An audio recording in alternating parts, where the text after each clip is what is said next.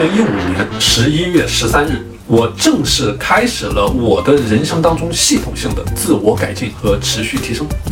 当初刚开始的原因非常的简单，我的英语和外国人正常交流是没有问题的，但是要想在竞争激烈的加拿大职场自刀见红的去拼真本领，没有能力把英语说得像母语一样流利，是肯定会被淘汰的。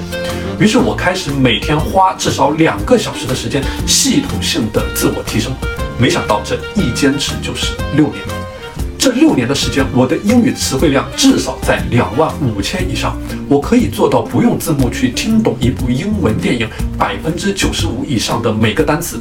我也可以在正式的商务会谈当中用英文和当地人展开激烈的辩论。我也可以和供应商去聊上一个小时的本地趣事。